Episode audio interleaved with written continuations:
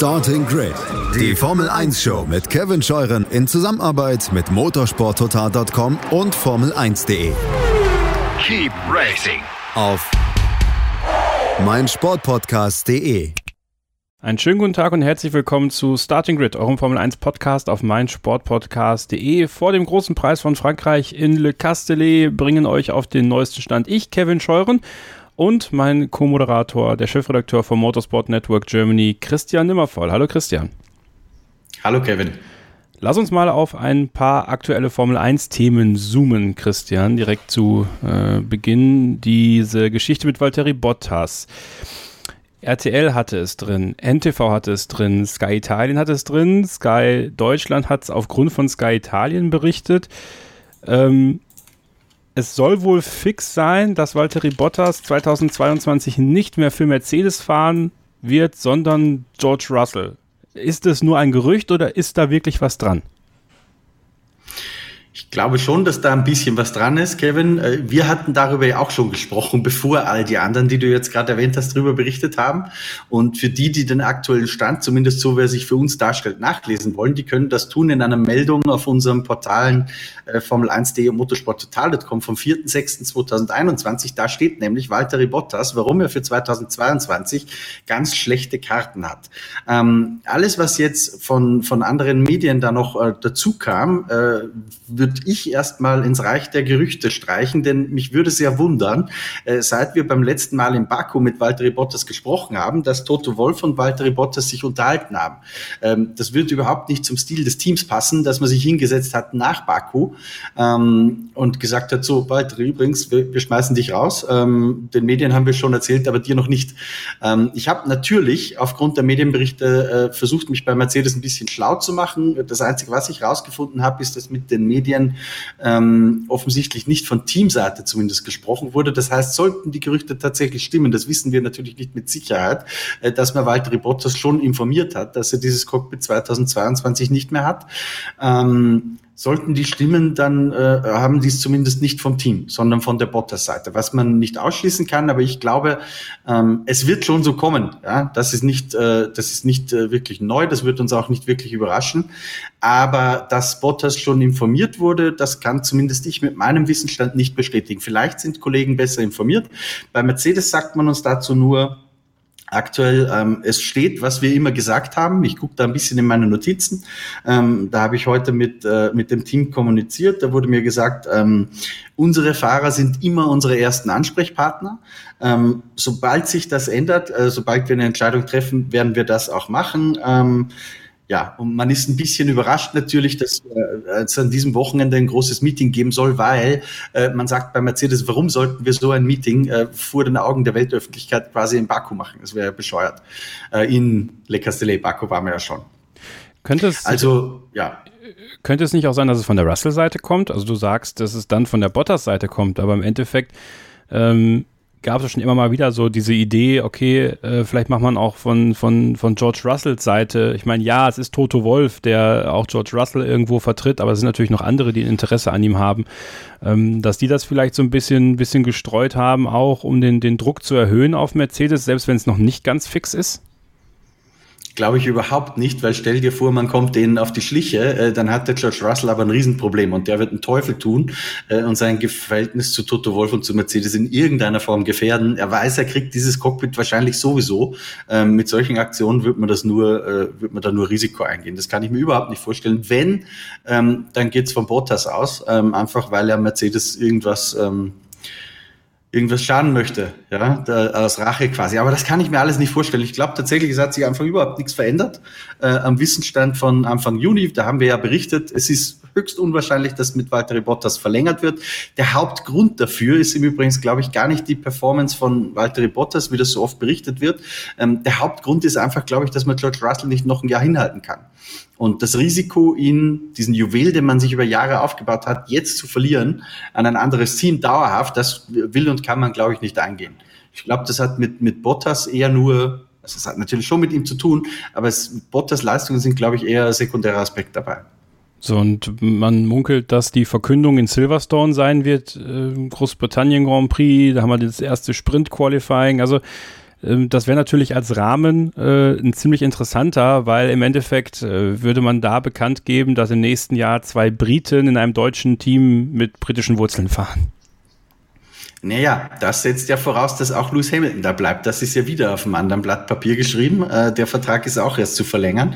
Ähm, auch da gibt's die ersten Gerüchte, dass man sich beim Geld schon wieder nicht einig sein soll, ist aber alles komplett unbestätigt äh, und mach mal ein bisschen Kaffeesatz lesen. Aber ich, ich stimme zu, es wäre natürlich logisch, äh, in Silverstone, sei es nur George Russell, ähm, bekannt zu geben. Also ich, und das wäre fair Walter Bottas gegenüber, weil wir haben ja schon in einem unserer Livestreams auf dem YouTube-Kanal von Formel1.de, Kevin, auf dem Schwesterkanal, haben wir schon mal thematisiert, dass die Optionen, die Bottas hat, wenn er nicht bei Mercedes bleiben darf, und das wird zunehmend unwahrscheinlich, die sind überschaubar. Äh, da haben wir übrigens noch ein anderes Thema heute, können wir vielleicht direkt ein kleines bisschen die Brücke jetzt schlagen. Ähm, eins der Cockpits, das theoretisch für ihn in Frage gekommen wäre, wäre ja das Alpine-Cockpit gewesen, aber das hat sich auch gerade zerschlagen, weil der Vertrag von Fernando Alonso, der ist fixiert und äh, Esteban Ocon hat gerade einen neuen Dreijahresvertrag unterschrieben. Ich hoffe, ich nehme dir jetzt nicht ähm, deine News weg, die du unseren Zuschauern verraten wolltest, aber das ist mit Sicherheit, äh, das wäre noch die einzige halbwegs attraktive Plan B-Option für weitere Bottas gewesen, die ist jetzt auch weg. Na, alles gut, du bist hier der, der Nachrichtenmacher. Also von daher, ich bin nur der, der das Ding anmoderiert. Von daher, alles gut. Ja, drei Jahre für Esteban Ocon dass er verlängert, also das äh, haben die Spatzen ja schon jetzt vor einigen Wochen äh, von den Dächern gepfiffen. Äh, auch die letzten Gerüchte rund um Pierre Gasly, der vielleicht zu Renault gehen sollte, haben sich dann zerschlagen, nicht nur seitens Renault oder Alpine, sondern auch seitens Dr. Marco, der ja auch, was auch selten ist, mal ein klares Bekenntnis gegeben hat. Er hat noch zwei Jahre Vertrag im Red Bull Kosmos, also ist ja auch nicht bekannt gewesen vorher, wie lange er Vertrag hat. Jetzt wissen wir das. Und wir wissen, dass Esteban Ocon drei weitere Jahre für Alpine fahren wird. Von der Länge her und auch von der Art und Weise der Bekanntgabe nicht so üblich für die Formel 1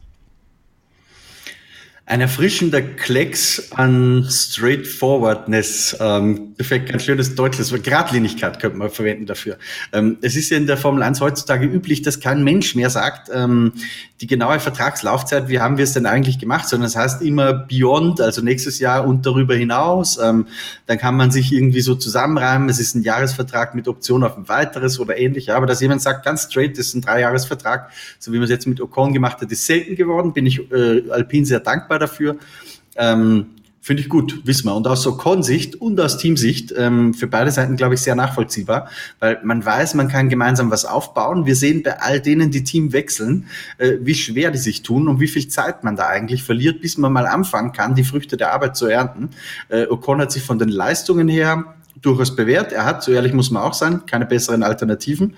Äh, kriegt bei Alpine als Franzose einen schönen Werksvertrag für drei Jahre, der wahrscheinlich für seine Verhältnisse ganz gut bezahlt ist. Also das ist eine Win-Win für, für beide Seiten. Ja, absolut. Und mit Fernando Alonso hat man noch weiterhin einen sehr erfahrenen Teamkollegen nebendran, von dem er auch was lernen kann, auch in Sachen Psyche, ne, was ja auch vielleicht noch so ein bisschen was ist, wo auch Esteban Ocon noch ein bisschen was aufholen kann. Denn dass er fahren kann, das wissen wir alle.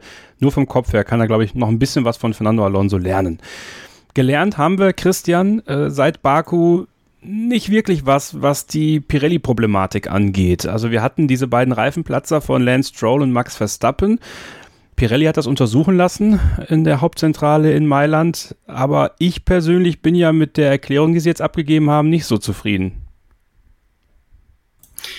es, sagen wir so, es bleiben Fragen übrig, denn ich finde das ganz spannend, dass Pirelli ja gesagt hat, ähm, es hat keins der beiden Teams, also weder Aston Martin noch Red Bull, irgendeinen der Parameter nicht eingehalten, den sie vorgegeben haben.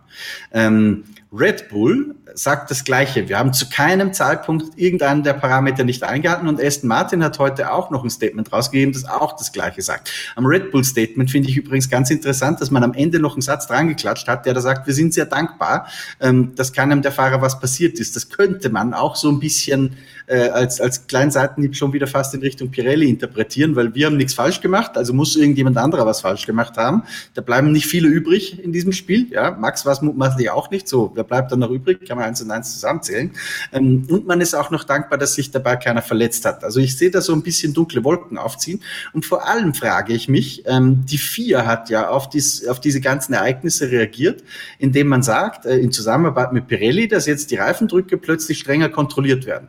Man macht das jetzt auch nach dem Rennen, man hat sich neue Mechanismen überlegt, die da eingeführt werden. Man möchte sich genauer mit Infrarot-Wärmekameras anschauen, ob eh bei den Heizdecken und so weiter nicht getrickst wird. Was da natürlich unterschwellig als Frage im Raum stehen bleibt, und das ist mit Sicherheit auch eine Frage, die ich den Herren äh, am kommenden Wochenende stellen werde, ja, wenn eh nicht getrickst wurde, warum dann das Ganze aufsehen? Warum müssen wir dann die Regeln ändern? Warum dann diese Anpassung? Warum diese technische Direktive, die da ausgeschickt wird? Ähm, das ergibt für mich also nicht wirklich Sinn. Das heißt, ich glaube, hier hat man irgendwo in schönem PR-Englisch äh, ein paar Geheimnisse versteckt und die zu lüften, das wird unsere Aufgabe am kommenden Wochenende sein. Ja, und auch die Fans, also viele, die sowohl Starting Grid folgen als auch euch, Formel1.de, Motorsport Total, kommen auf den verschiedenen äh, Social Media Kanälen, also die kratzen sich auch am Kopf und fragen sich, okay, was kann ich denn jetzt aus dieser Erklärung nehmen? Dann haben sie Lewis Hamilton noch mit reingebracht. Irgendwie äh, weiß ich auch nicht, was das für einen Sinn hatte, zu erzählen, dass er Schnitte im Reifen hatte, ähm, als er den gewechselt hat. Also wäre da vielleicht ein Bottas 2018 passiert. Ähm, ja, sind dir noch Formulierungen aufgefallen, wo du sagst, okay, ähm, das ist dann schon noch erwähnenswert, um den Kontext irgendwie klar zu machen. Also was klar ist, ist, dass Pirelli die Verantwortung nicht bei Pirelli sieht. Äh, da kann man vielleicht noch kurz aus der, aus der Stellungnahme, die offiziell rausgegeben wurde, noch ein bisschen was vorlesen. Was auch ganz wichtig ist, dass wir mal klären, was denn eigentlich die Ursache jetzt war. Das ist ja erst am Dienstag, glaube ich, bekannt gegeben worden. Und da schreibt Pirelli wörtlich, ich lese das ab, die Ursachen für die beiden Reifenschäden hinten links an den Autos von Aston Martin und Red Bull wurden eindeutig identifiziert eindeutig identifiziert. Das lässt auch also keinen Zweifel übrig. In beiden Fällen heißt es weiter, handelte es sich um einen umlaufenden Bruch an der inneren Seitenwand, der trotz Einhaltung der vorgeschriebenen Startparameter, Klammer auf, minimaler Druck und maximale Deckentemperatur, Klammer zu, auf die Einsatzbedingungen des Reifens zurückgeführt werden kann. Und das ist eben dieser springende Punkt, Kevin. Ich wundere mich sehr, dass Pirelli selbst sagt, gibt eigentlich überhaupt kein Thema ähm, bezüglich Reifendrücken und Heizdecken, ausdrücklich in ihrer Stellungnahme. Gleichzeitig ändern wir aber die Regeln in diesem Bereich. Das ergibt keinen Sinn. Ähm, da wird uns nicht die ganze Wahrheit erzählt. Von wem auch immer. Ja, das, das wissen wir noch nicht. Was macht das mit der, mit der Chemie zwischen Reifenhersteller und Teams jetzt? Also kann das zu einem wirklichen Streit führen? Ich glaube, das hat es teilweise schon, weil wir haben äh, auf unseren Portalen auch eine Meldung veröffentlicht, wo Stefano Domenicali in einem Interview äh, mit der BBC, der Formel 1-Chef, in einem Interview mit der BBC gesagt hat, der hat sich vor Saisonbeginn die Fahrer gegriffen zu einem Meeting, äh, nicht nur deswegen, ähm, aber vor allem um seine Pläne für die Formel 1 so ein bisschen darzulegen. Und da hat er den Fahrern auch gesagt, passt auf, wenn ihr über Pirelli sprecht, wie ihr darüber redet. Ähm, weil da ist mit kleinen Worten, kurzen, unbedachten Momenten sehr, sehr viel Schaden angerichtet gerichtet. Und wir dürfen eins nicht vergessen, Pirelli ist einer der wichtigsten kommerziellen Partner für die Formel 1. Nicht nur als Reifenlieferant, sondern weil die auch sehr, sehr viel Geld in die Aktivierung, Bandenwerbung und so weiter stecken. Ähm, das heißt, Stefano Domenicali hat denen gesagt, passt auf, Gleichzeitig haben wir in Baku einen Max Verstappen, der öffentlichkeitswirksam, gab super Fotos, tolle TV-Bilder gegen seinen Reifentritt, ähm, der nachher auch nach dem Rennen sinngemäß gesagt hat, ganz egal, was Pirelli sagt, ich glaube denen sowieso nicht. Ähm, also Pirelli hat schon ein bisschen Fett wegbekommen. Und ich, wie gesagt, ich bin sehr gespannt auf das kommende Wochenende, weil die bisherigen PR-Erklärungen, die ergeben wirklich keinen Sinn, die sind sehr dünn, äh, die kann man eigentlich getrost zerreißen äh, und die Herren bitten, dass sie uns die Wahrheit einschenken, weil das, was sie bisher gesagt haben, das ist Mist. Ja, ebenso wie das Thema Pirelli, was wir im Starting Grid Podcast noch ein bisschen vertiefen werden, auf einer anderen Ebene, als auch natürlich der Blick voraus auf den großen Preis von Frankreich in Le Castellet am Wochenende, Christian. Ein Kurs, der bei Fans nicht sonderlich beliebt ist. Äh, Fahrer sehen den sogar gar nicht mal so unattraktiv an. Ja, und was ist das, worauf wir uns konzentrieren müssen, wenn wir jetzt diese kleine Vorausschau hier schon mal machen? Was sind so, so Schlüsselpunkte, wo du sagst, da achten wir alle mal ein bisschen drauf? Auf die Streckenführung, Kevin, denn in diesem Dschungel von ich weiß nicht wie vielen Varianten, ähm, da gilt es nicht die Orientierung zu verlieren, dass man nicht mehr falsch abbiegt. Ähm, ansonsten wollen wir uns mit der sportlichen Vorschau gar nicht zu lange hier in diesem Podcast aufhalten, sondern wenn ihr da noch mehr drüber erfahren wollt, dann geht in die Podcast-Sektion auf unseren Webseiten oder sucht Starting Grid in den jeweiligen Podcatchern. Ähm, da vertiefen wir das Thema im Anschluss an, an dieses Take gleich noch ein bisschen. Grundsätzlich glaube ich, Kevin, das wollen wir vielleicht schon noch kurz äh, erzählen, dass es sich sicher anders laufen wird als in Baku und Monaco.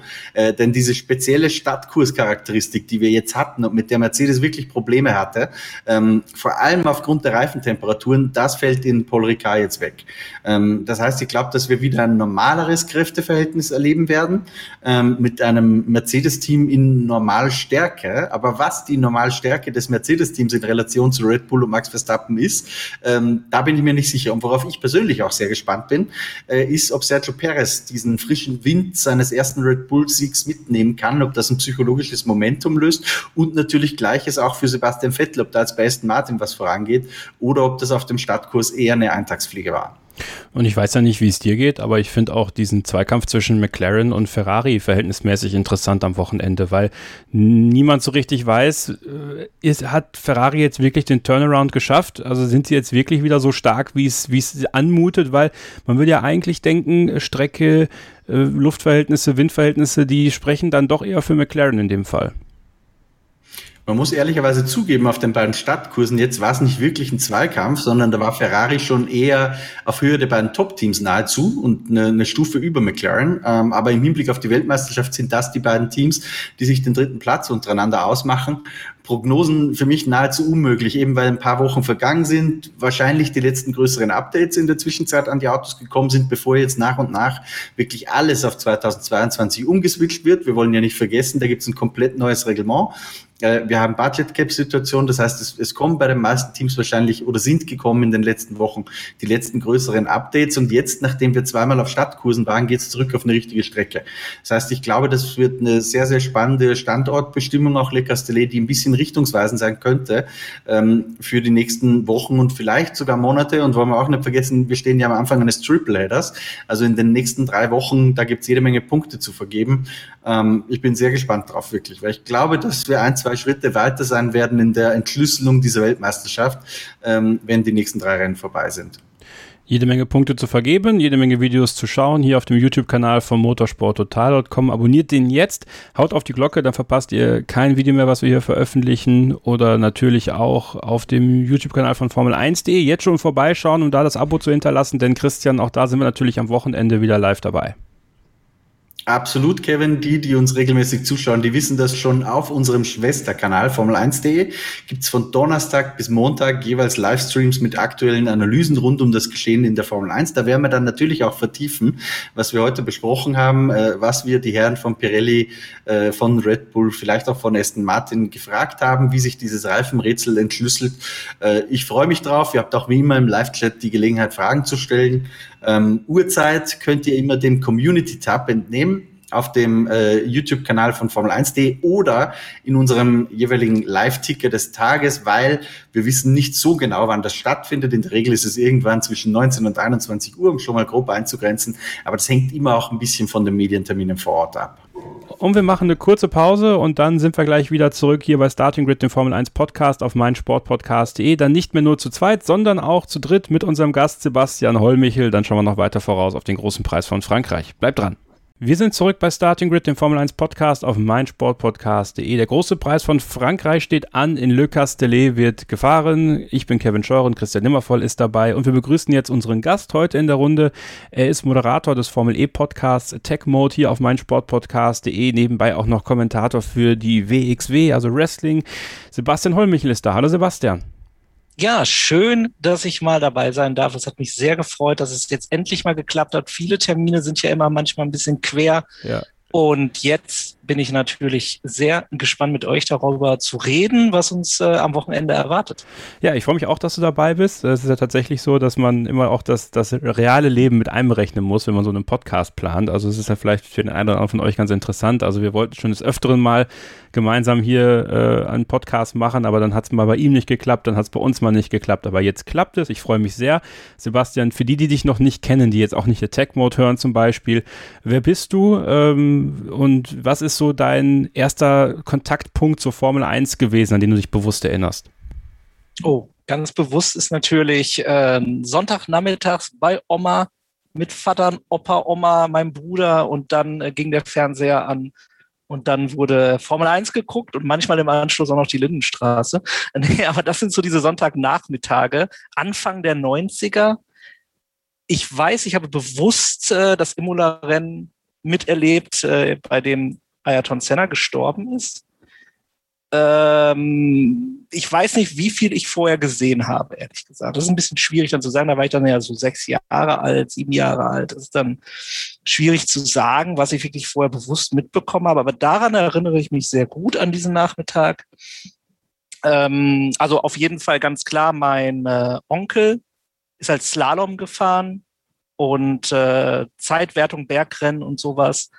Und da war der Motorsport natürlich ganz nah irgendwo von der Seite der Familie. Ja, und äh, da waren dann die Kontaktpunkte. Ich denke auch, dass äh, ganz klar Formel 1 natürlich dann im, im Hype der Anfang 90er natürlich dann äh, bei vielen natürlich präsent war, das ist klar. Und bei mir war es sehr ähnlich. Wir haben ja eine Umfrage gemacht, eine Starting Grid Hörerumfrage. Es haben sich sehr viele Leute daran beteiligt. Wir werden auch in der nächsten Zeit mal ein paar der Ergebnisse auf unseren Social Media Kanälen posten und da so ein bisschen euch auch einen Einblick geben, was ihr so gesagt habt. Und eine Frage war, welche Strecke mögt ihr gar nicht im aktuellen Rennkalender? Ja, und was soll man sagen? Mit 30,3 Prozent sehr, sehr eindeutig auf Platz 1 äh, Le Castellet. So, und jetzt äh, die Frage an, an dich, Christian, mal zuerst gerechtfertigt? Also hast du auch so ein, so ein Hate auf diese Strecke, so wie viele andere? Ah, das ist schwierig und zwiegespalten, Kevin. Einerseits kann ich die Kritik nachvollziehen aufgrund dieser vielen Streckenvarianten und vor allem, ich glaube, das ist noch nicht mal der Grund, aber die Optik, die damit einhergeht, das ist, glaube ich, der Grund, weil es halt ein bisschen aussieht wie ein riesengroßer Parkplatz ähm, und das wirkt im Fernsehen nicht gut. Ähm, auf der anderen Seite finde ich, dass die Strecke, so wie sie in der Formel 1 gefahren wird, das ist ja nur einer von hunderten Varianten, die es da gibt, ähm, dass die gar nicht so langweilig ist ähm, und dass die Gegend drumherum und die Strecke eigentlich auch toll liegt. Ja? Also das wird, hätte man nicht alles mit diesen blau-weiß ähm, rot zugekleistert, ähm, würde das auch optisch ganz gut rüberkommen. Le Castellet für die Älteren unter uns, die sich noch erinnern, ähm, bis 89, glaube ich, wurde ja da gefahren schon mal. Das waren absolut tolle, geniale Bilder. Da gab es halt noch nicht diese hunderttausenden Varianten. Ähm, ist eine richtig schöne mediterrane Gegend. Ähm, tja, deswegen zwiegespalten. Äh, so wie es heute da steht und wie es im Fernsehen wirkt, äh, kann ich, kann ich verstehen, wie man Paul Ricard nicht, nicht mag. Ja, ich bin ja, bin ja gar nicht so negativ, was, was Paul Ricard angeht. Also auch ich sehe das so, dass sie das Layout, was in der Formel 1 gefahren ist, ähm, auch mit der langen Mistral gerade und so, aber auch dem, dem Infield, ich finde es gar nicht so uninteressant und ich finde auch die Rennen nicht so uninteressant wie, wie viele andere. Also ich erinnere mich an das 2000, was das 19er Rennen müsste es gewesen sein, das hatte schon einige spannende, interessante Momente und ich erinnere mich auch daran, dass ich das so ein bisschen als, äh, als verdeckten, ja nicht Grand Prix des Jahres, aber schon einer der besseren Grand Prix im Insgesamten äh, ja, bewertet habe, Sebastian. Aber ähm, du hast mir natürlich im Vorhinein schon erzählt, wie du zu der Strecke stehst und jetzt kriegst du die Chance, das auch im Podcast zu sagen. Also ich weiß, du gehörst zu den 30,3 Prozent. Ja, also ich mag die Strecke gar nicht. Also wir kennen ja die ähm, die Herkunft dieser Strecke als Teststrecke, deswegen auch äh, der Parkplatzfaktor, was natürlich sinnvoll ist für Testmöglichkeiten. Äh, Damals hat ja Toyota 2001, glaube ich, da groß getestet auch, ähm, dass man eben die Fahrzeuge nicht zerstört. Was natürlich jetzt auch im Hinblick, wir denken an die Unfälle der letzten Monate, äh, durchaus auch sinnvoll ist, dass dort nicht das Allerschlimmste passiert. Und diese, ich glaube, Wolframstreifen, die nutzen ja die Reifen dann durchaus auch extrem ab, wenn man sehr, sehr weit geht. Ich finde aber die Kombination aus ähm, den Kurven mit den Geraden hat bis jetzt kein, also du hast gesagt, ein schönes Rennen hat es produziert, aber keinen wirklichen, wie heißt es, Bahnburner quasi der wirklich mal gezeigt hat, äh, dass wir ein, ein super tolles Rennen erleben können dort, finde ich. Ähm, und die Charakteristik jetzt in diesem Jahr mit den veränderten Reifenmischungen birgt vielleicht dann die Möglichkeit aufgrund der Abnutzung der Reifen, dass wir hier von den Strategien etwas sehen, was dann vielleicht wirklich am Ende spannend wird, zumal wir ja eben eine Konstellation haben mit Verstappen, mit Hamilton, auch mit Lando Norris, äh, Charles Leclerc etc., wo durchaus halt eben Drucksituationen entstehen können. Ja, und dann bietet die Strecke auch Möglichkeiten für Fehler. Ne? Also Fehler werden jetzt natürlich da nicht so hart bestraft, obwohl, ähm, nochmal vielleicht für euch zur Erklärung, diese blauen und roten Streifen haben ja durchaus einen Sinn. Also das sind ja quasi intelligente Bremszonen für Abflüge eventuelle. Die blauen Zonen bremsen nicht so stark, bremsen aber schon ein bisschen ab. Und die roten Zonen bremsen halt stark ab. Also dass normalerweise die Gefahr eines Einschlags in, in Le Castellet relativ gering ist und ähm, man so die Möglichkeit hat, dann da auch ähm, ja, äh, abzudriften, sag ich mal, aber eben dann auch abgebremst zu werden. Also auch das, das, das von der Strecke abkommen wird ein Stück weit bestraft. Natürlich nicht so sehr, wie man sich das vielleicht auf einer Kiesstrecke wünscht oder so. Ähm, aber man muss natürlich andererseits sagen, Christian, und wir haben das ja mit Dirk Adolf besprochen hier bei uns in der Exkursion äh, vor dem Start der ADAC GT Masters. Ähm, so ein Hermann Thielke zum Beispiel, den wir ja auch bald mal hier im Podcast haben möchten, um einfach auch mal mit ihm darüber zu sprechen, wie das ist, eine Rennstrecke zu konzipieren, wo halt so viele Rennserien fahren müssen. Da merkt man aber auch, dass die Formel 1 halt nicht mehr ähm, so der, der, der Überstandard im Motorsport ist, wo man jetzt sagt, okay, wir bauen jetzt eine Rennstrecke oder bauen sie ein bisschen um, sodass sie für die Formel 1 super interessant ist, weil die natürlich andere Sachen braucht, als es zum Beispiel ähm, eine Tourenwagenserie oder eine Motorradserie braucht. Ja, das, das Problem in Anführungsstrichen dabei ist halt, dass für einen Rennstreckenbetreiber muss eine Rennstrecke heutzutage, zumindest da, ähm, wo es noch Business-Realitäten gibt, da nehmen wir jetzt mal Länder wie Saudi-Arabien und Abu Dhabi aus, ähm, aber für die muss es natürlich auch ein äh, Business-Case sein. Das heißt, ein Geschäftsmodell, mit dem du Geld verdienen kannst. Und wir wissen, die Formel 1 ist ein sehr teures Geschäft, von der alleine ähm, wissen wir zum Beispiel aus Hockenheim, da freut man sich, wenn man die schwarze Null geschrieben hat das heißt, mit Formel 1 alleine wirst du kein Geld verdienen. Die kann sehr hilfreich sein als Marketinginstrument, weil du sagen kannst, ich bin Teil der Formel 1 Weltmeisterschaft und so weiter und so fort. Ähm, aber damit alleine profitabel zu sein und auf alles andere zu pfeifen, ist, ist sehr, sehr schwierig. Deswegen müssen auch in der Formel 1 sehr, sehr viele oder auch bei Formel 1 Strecken, so muss man sagen, ähm, sehr, sehr viele Punkte berücksichtigt werden, die dann halt auch mit möglichst vielen anderen Rennserien kompatibel sind. Und das ist das, ähm, wo es sich öfter mal spießt. Äh, Stichwort Kiesbetten, ähm, mit Motorradfahrern zum Beispiel. Ähm, das ist einfach, das macht sehr, sehr schwierig. Und Hermann Thielke übrigens ist eine super Podcast-Idee. Kevin, das mach mal. Ja, definitiv. Also das, das will ich auch unbedingt, weil ich glaube, viele auch ungerechtfertigte Vorurteile gegen den Mann haben. Also ich habe das auch aufgrund des Gesprächs mit Dirk Adorf, aber auch als wir ein bisschen danach noch gequatscht haben, ähm, da ein ganz anderes Bild von bekommen und, und würde das ganz gerne auch im Podcast mal vertiefen. Also ähm, da sind wir dran.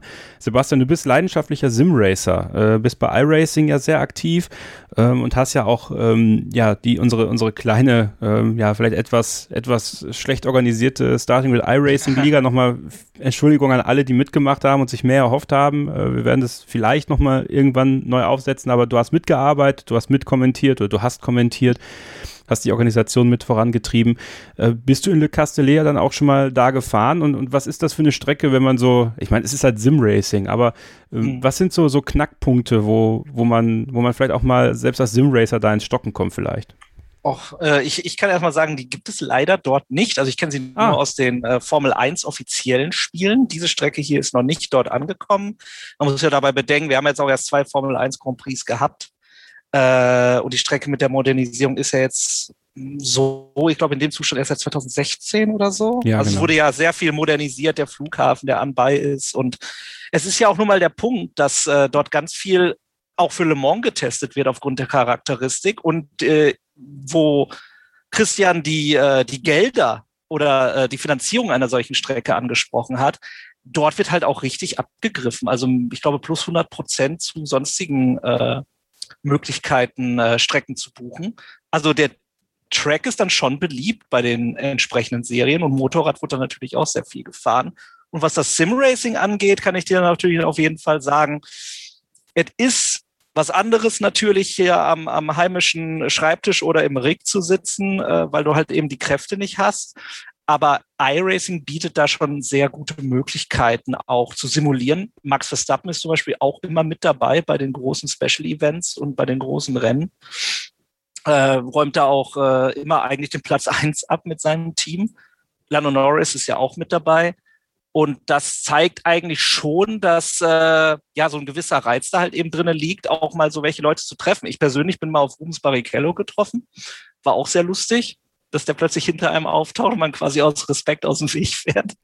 ähm, nee, und das ist dann eben der Punkt. Also diese Strecke ist natürlich ein Wirtschaftsfaktor auf der einen Art und Weise, wird garantiert für iRacing irgendwann aufbereitet, weil die machen ja alles mit Laserscannung, was natürlich dann auch nochmal wieder Geld auch für den, die Strecke in die Kaste spült, für die Lizenzierung. Und Training für Le Mans, ganz ehrlich, bei der Charakteristik der Strecke und bei den Möglichkeiten, Kurven aufzustellen sozusagen, ist das natürlich perfekt, ob jetzt für LMPs oder für GTEs. Ne?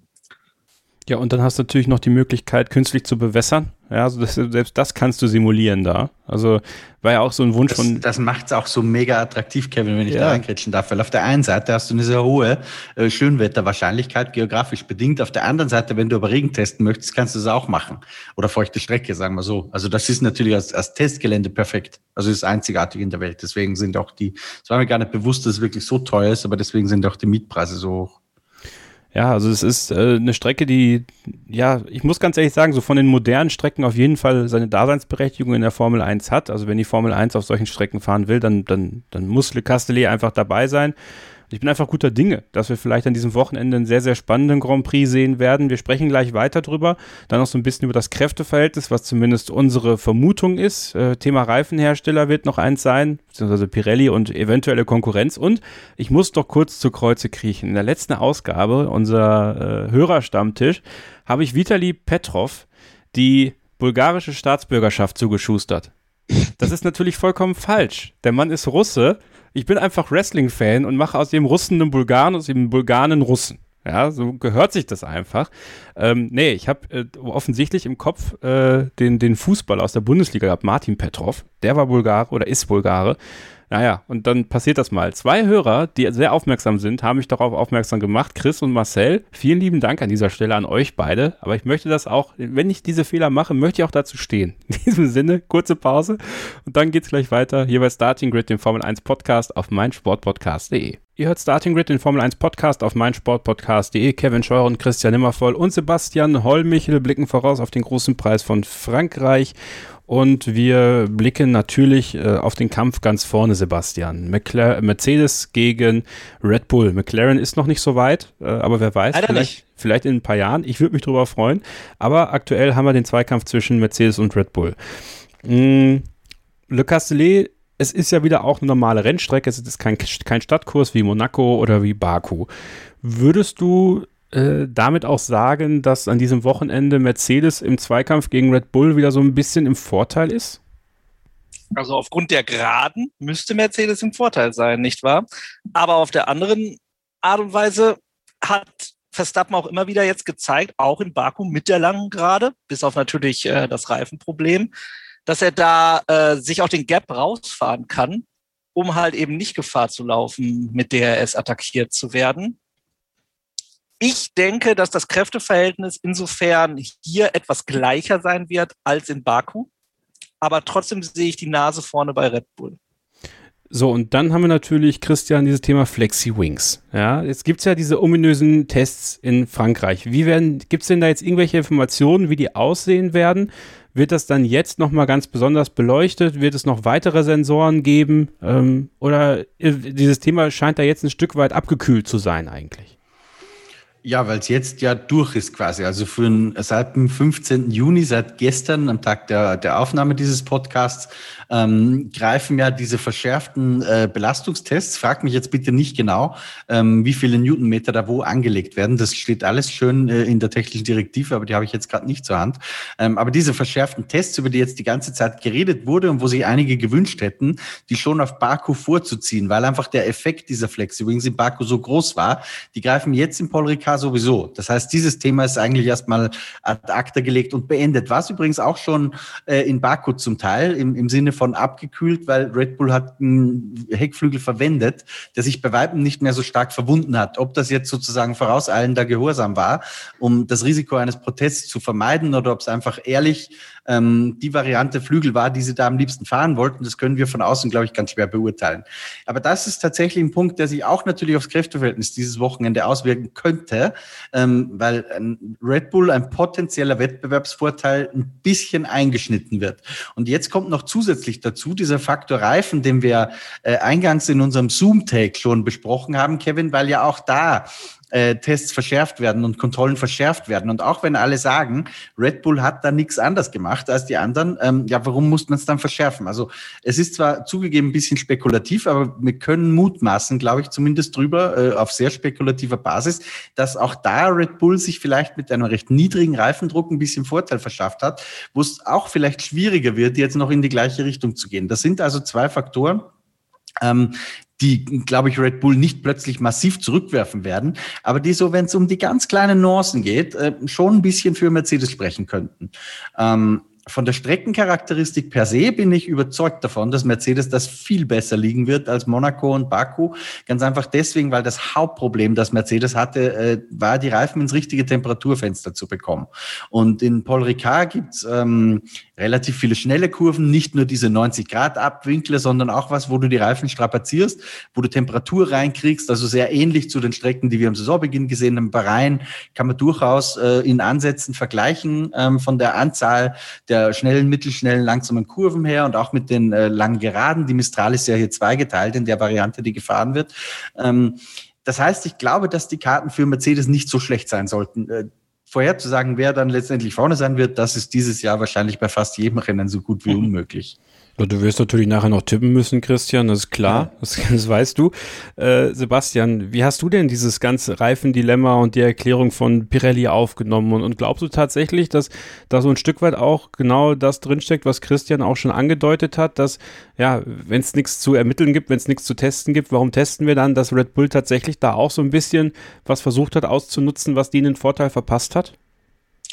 Naja, wir wissen ja schon, äh, wie damals mit dem Sturz ins Spa ähm, oder eben jetzt mit Reifendrücken, dass Red Bull durchaus mal experimentelle Wege geht und versucht, alles auszureizen, was geht. Was man natürlich auch tun muss mit einem Gegner wie äh, Mercedes. Auf der anderen Art und Weise weiß ich aber nicht. Ich würde zum Beispiel vermuten, dass äh, Pirelli durchaus äh, auch daran gelegen ist, dass nicht ja spekuliert wird, dass deren Reifen halt unzuverlässig sind.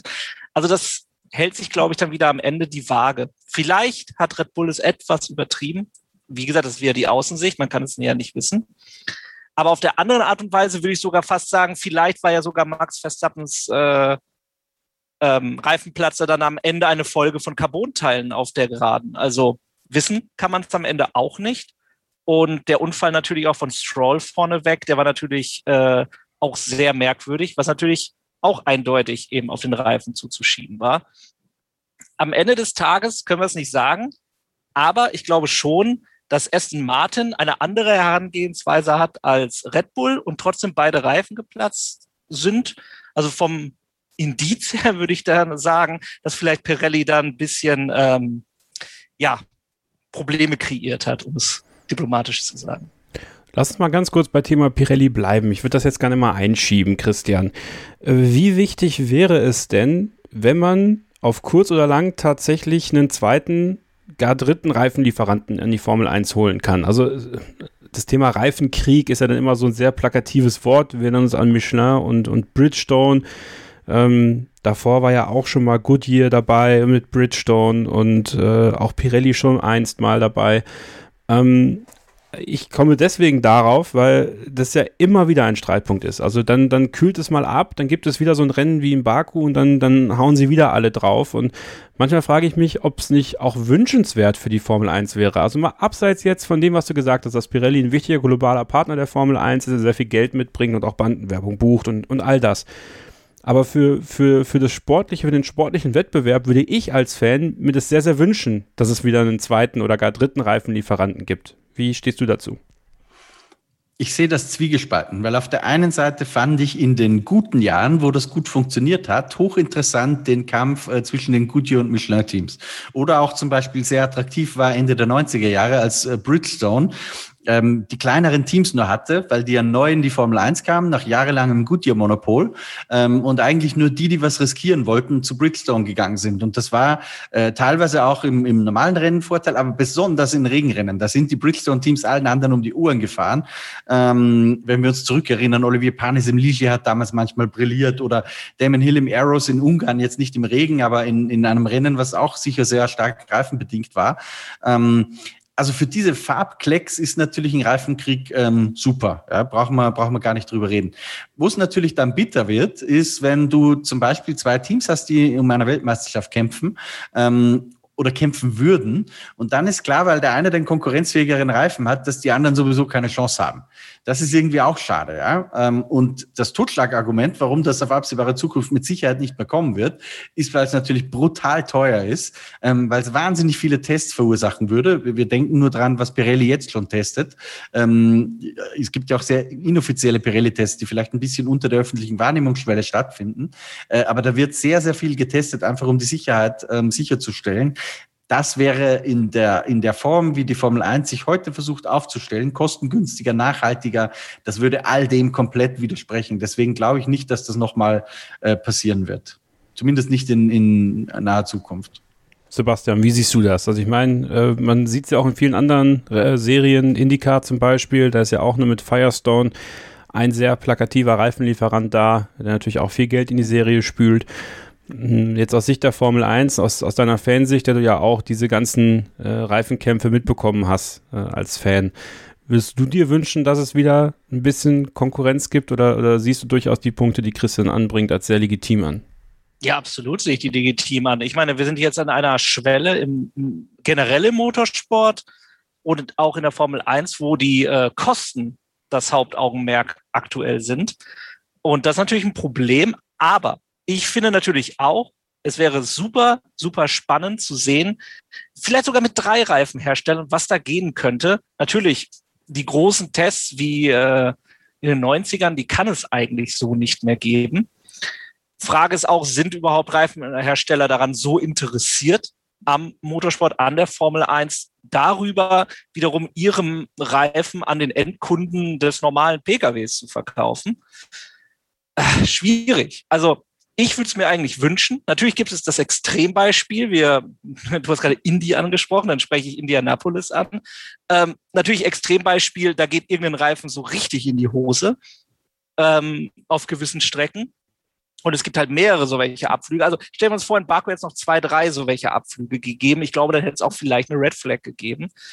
Und das ist natürlich dann immer eine Gefahr bei mehreren Herstellern, vielleicht auch eben Hersteller, die lange oder noch nie in der Formel 1 aktiv waren aber spannend, ich denke, da können wir uns einig sein, wäre es auf jeden Fall. So oder so. Wer dann am Ende ähm, das Zünglein, äh, ja, die Waage in seine Richtung alleine aufgrund der äh, Reifenkomposition halt bewegen kann. Ob man dann vielleicht sogar über ein Losverfahren nachdenkt. Also, wenn wir jetzt schon über, über teilweise Sprintrennen, Reversed Grid und sonst irgendwas äh, diskutieren, ja, warum dann nicht auch einfach die Reifen jedes Rennen äh, quasi herstellermäßig äh, schaffeln und gucken, was passiert. Also das wäre meiner Meinung nach zumindest eine von, von der Wettbewerbsseite her ein Faktor, der für alle sich irgendwann ausnivelliert, aber eben nicht so eine Sache ist wie, hey, Louis, fahr mal von Platz 12 los, mal gucken, ob du dein Auto heile durchs Feld bringst. Ne? Mhm. Also das birgt dann vielleicht nicht so den Kostenfaktor am Ende des Tages, aber macht es für die Fans natürlich viel spannender entwertet natürlich am Ende auch wieder die Competition ein wenig. Christian, wie ist denn das mit Thema Kommunikation einzuordnen? Ähm, so Pirelli und Formel 1 gemeinsam gegeneinander, Fahrerteams gegen Pirelli, Pirelli im Verteidigungsmodus das wirkt halt manchmal auch so auf mich von außen wie das patzige Kind, was den Lolli nicht bekommt im Supermarkt, was äh, dann aber so lange schreit, bis dann äh, die Mutter dann doch das Ding in den Einkaufswagen und dem Kind ins Maul schiebt. Ähm, wie ist denn das, wie ist denn das ja auf Dauer möglich, da die Waage zu halten? Wir haben das ja so ein bisschen im Zoom-Tag schon angesprochen, wir müssen aber gerne noch so ein bisschen vertiefen, weil ich glaube, dass da noch dass dann noch viel mehr Probleme auf, auf alle Seiten irgendwie ein Stück weit zukommen, auch in der Kommunikation und Außendarstellung. Also Pirelli ist natürlich grundsätzlich in einer schwierigen Position, weil die Reifen sind nie Thema, außer es geht was schief. Ja, anders als im Reifenkrieg. Da kannst du natürlich auch über die Reifen. Wir erinnern uns, äh, Michelin zum Beispiel im Jahr 2003 war ein ganz wichtiger Faktor dafür, dass äh, die BMWs um die WM mitgefahren sind. Das wurde auch zum sehr großen Teil Michelin gut geschrieben. Das heißt, da kannst du imagemäßig sehr viel gewinnen. Ähm, ich habe die Frage aber schon sehr oft mit äh, Leuten aus der, aus der Branche diskutiert und sehr häufig wurde mir gesagt, man darf auch nicht den Fehler machen, äh, diese vermeintlich negativen Schlagzeilen für Pirelli zu stark überzugewichten. Das mag für einen Mikrokosmos, äh, der also gemessen äh, an, an den globalen Verhältnissen, die Formel 1 Community, Leute, wie wir hier gerade in diesem Podcast sprechen, die werden sich vielleicht denken, boah, Pirelli, ey, negativ behaftet und so. Ähm, die Realität ist, Pirelli wird in einer viel breiteren Masse, die sich vielleicht weniger intensiv mit dem Thema beschäftigen, äh, mit der Formel 1 assoziiert und damit mit dem Höchststand der Technik.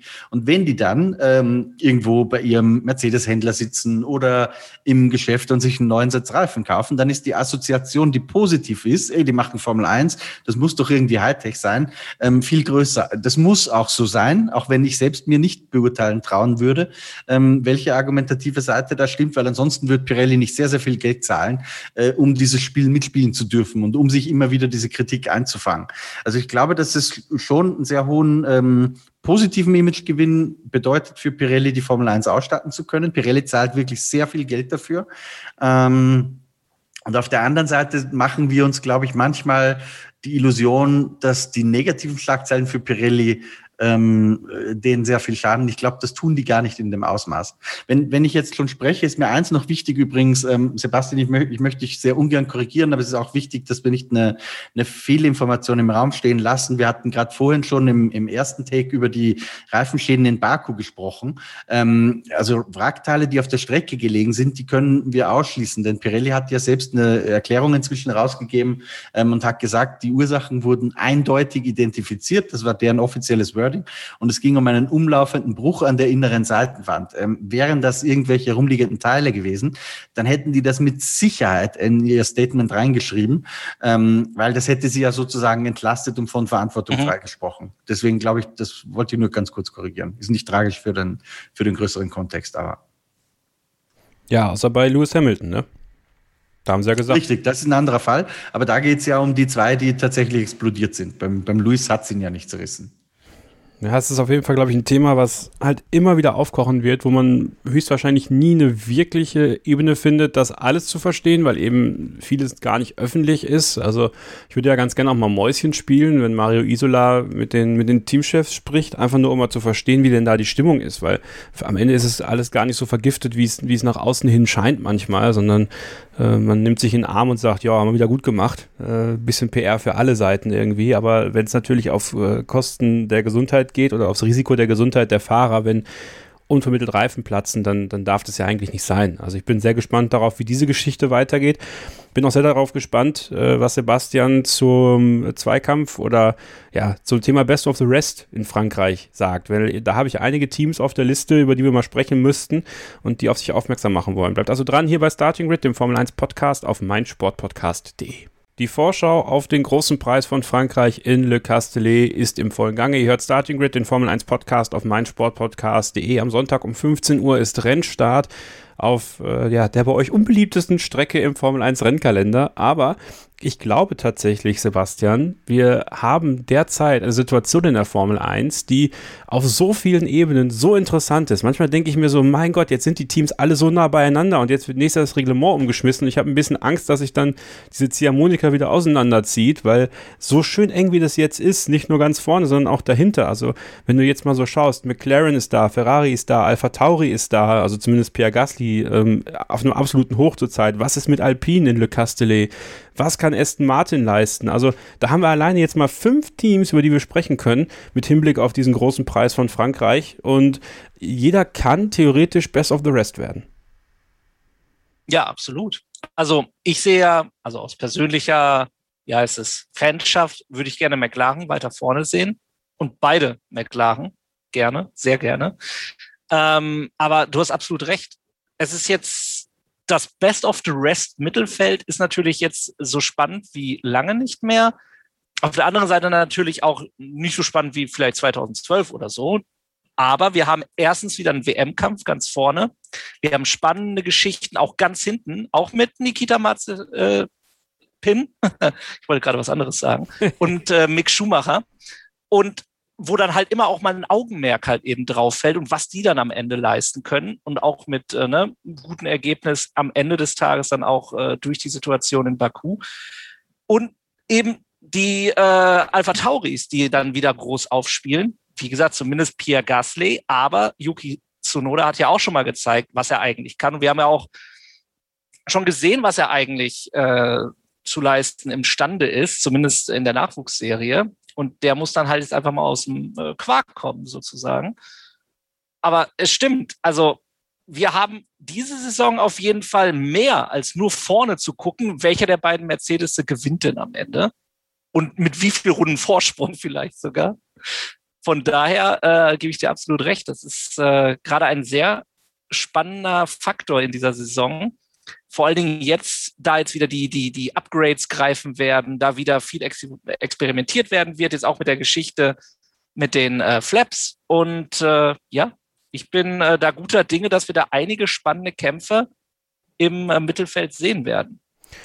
Christian, wie ist denn das eigentlich mit Hinblick auf 2022, wo es ja jetzt bald wirklich hingeht bei den Teams? Bei den meisten ist es wahrscheinlich im Hintergrund schon so, dass sich ein, ein Team innerhalb des Teams schon um 2022 komplett kümmert wo einfach ja alles irgendwo neu ist, äh, unbekannt für die Teams. Und jetzt haben wir wirklich dieses Feld und ich habe das auch teilweise in Feedbacks äh, bei Starting Grid F1 Fans auf Facebook und in der Starting Grid Telegram Gruppe gelesen, dass es viele schade finden, dass das jetzt so aufgelöst wird, dass wir diese Situation in den Jahren jetzt erarbeitet haben, wo die anderen Teams wieder rangekommen sind, wo es Spannung gibt im Mittelfeld vorne ist vielleicht für viele Fans gar nicht mal immer so interessant. Ich meine, das ist äh, natürlich toll, irgendwo dann immer die zwei gleichen Teams vorne fahren zu sehen, aber anders als es zum Beispiel, keine Ahnung, in den 90ern war, als äh, McLaren gegen Ferrari gefahren ist und dann im Mittelfeld nicht so viel passiert ist, gefühlt zumindest von, von meiner äh, Erinnerung in der Jugend, haben wir jetzt einfach dieses extrem eng liegende Feld, dass ich ja schon fast Angst habe, dass das vielleicht nächstes Jahr wirklich wieder auseinanderfliegt bin mir fast sicher, dass das auseinanderfliegt, weil es war immer so in der Geschichte der Formel 1, dass eine Regeländerung einfach die begünstigt, die die größten Ressourcen haben. Nun ist es diesmal ein bisschen anders, ähm, weil die ja zumindest nicht Geld ausgeben können, äh, unbeschränkt, ja, weil ja das, die Budgetobergrenze, die greift ja inzwischen schon. Das heißt, da gelten grundsätzlich für alle äh, die gleichen Spielregeln. Nur, ähm, oder vielleicht anders, das war ja einer der Gründe, warum Mercedes äh, 2014, als die neue Hybridformel aus dem Boden gestampft wurde, warum Mercedes plötzlich so überlegen war, weil die ähm, zum richtigen Zeitpunkt, und das ist meiner Information nach noch unter Ross Braun passiert, ich glaube, das würden die Beteiligten auch so unterschreiben, ähm, bei Daimler im, im Vorstand äh, die Erkenntnis reingebracht haben, dass du einfach sehr, sehr viel Geld investieren musst, um erfolgreich zu sein. Und es wurde die Chance identifiziert, wenn wir sehr viel Geld da drauf schmeißen, dann können wir eine ganze Ära prägen. Und genauso ist es auch gekommen.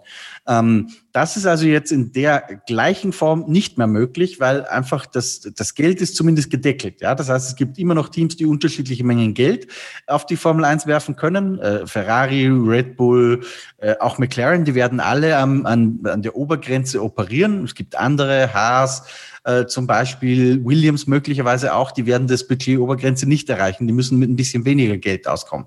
Der springende Punkt ist aber nach wie vor, dass Mercedes natürlich von den, äh, vom Windkanal her, von CFD, von Hardware, von Ausstattung der Fabrik und so weiter, auch von äh, personeller Manpower, nicht nur im Sinne von viele Mitarbeiter, sondern auch, wie die vielleicht qualifiziert sind, wie viel Erfahrung die haben, ganz andere Voraussetzungen hat als die anderen. Also es geht nicht nur um Geld, sondern äh, aus dem Geld äh, müssen die Leute dann und die Teams ja auch was machen.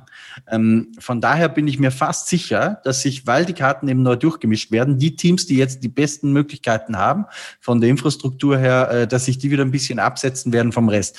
Was natürlich passieren kann, ähm, dass der eine oder andere einen Lucky Shot findet, so ähnlich wie Braun das gelungen ist 2009, ähm, und dass Teams, die sich strukturell auch gerade massiv weiterentwickeln, so wie McLaren, ähm, dass die es schaffen, wenn sie die richtigen Entscheidungen treffen, äh, dass die vielleicht aufschließen. Aber das ist jetzt ein bisschen Kaffeesatz lesen. Das zu prognostizieren ist fast unmöglich.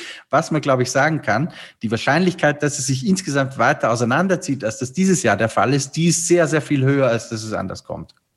Ja, dann hat man wahrscheinlich dann so Teams, Sebastian, wie Ferrari, die da, die jetzt ja diesen, diesen Turnaround beginnen äh, und ihn dann höchstwahrscheinlich mit dem Geld und mit den Möglichkeiten nächstes Jahr irgendwo ein Stück weit veredeln können. Also äh, ist das denn schon für dich so, dass, dass Ferrari äh, diesen Turnaround komplett geschafft hat? Naja, also Ferrari ist natürlich jetzt wieder auf dem aufsteigenden Ast. Ich schreibe das auch natürlich zu, dass äh, Carlos Sainz mit dem Auto anders umgeht als äh, Sebastian Vettel. Also ich rede nicht davon, dass er besser, schlechter oder was auch immer ist, sondern einfach, dass er mit dem Material auf, mit seiner ähnlichen Fahrweise anscheinend zu äh, Leclerc oder aber aufgrund seiner, äh, seines Teams äh, ums Auto herum in der Lage ist, dieses Ding da, das Biest zu beherrschen und so halt eben auch äh, Ergebnisse einfahren kann, die halt en par sind mit Charles Leclerc oder ihn manchmal sogar übertrumpfen. Und deswegen ist es natürlich für Ferrari jetzt in der Punktekonstellation, sehen sie natürlich jetzt sehr gut aus. Und sie haben ja auch, also wir denken an Leclercs Pole Position, natürlich konnte daraus äh, nichts machen in, in Baku. Äh, Monaco war ein ganz anderer Fall natürlich. Ähm, die sind durchaus siegfähig, wenn sie in der richtigen Position sind. Und das macht es natürlich dann auch spannend, auch wenn sie von der Konkurrenzfähigkeit natürlich Mercedes und Red Bull noch hinterherhinken. Aber mir würde es natürlich auch am besten gefallen, wir hätten vier Teams, die um die Meisterschaft kämpfen.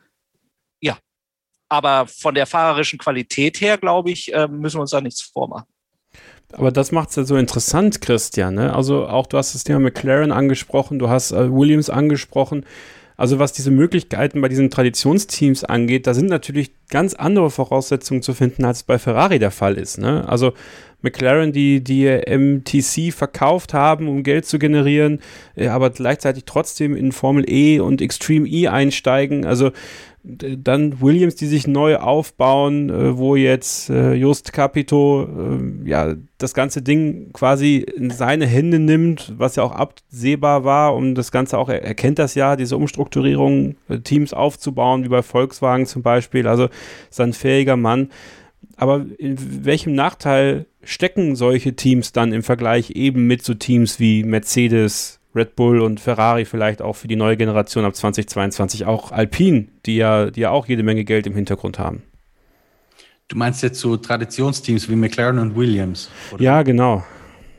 Ähm, ja gut, äh, im Grunde genommen habe ich das schon ein bisschen erörtert, dass einfach die infrastrukturellen Voraussetzungen anders sind. Mercedes war sehr erfolgreich die letzten Jahre, hat sehr viel Geld gehabt, äh, dementsprechend auf modernem Standard sind. Das fängt an bei Computern, äh, geht weiter über Windkanal, über Simulationstools und so weiter, über äh, Geräte zur Qualitätskontrolle. Ja, wir, wir reden ja immer von Geld, aber das sind ja ganz ganz praktisch dann sind das kleine Projektgruppen, ähm, die halt irgendwie neues Werkzeug bekommen haben in den letzten Jahren oder auch nicht und damit besser arbeiten können oder auch nicht. Also man, man muss es ja zu Ende denken.